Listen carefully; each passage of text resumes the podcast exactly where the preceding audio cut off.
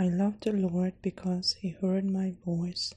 He heard my cry for mercy. Psalm 116 1.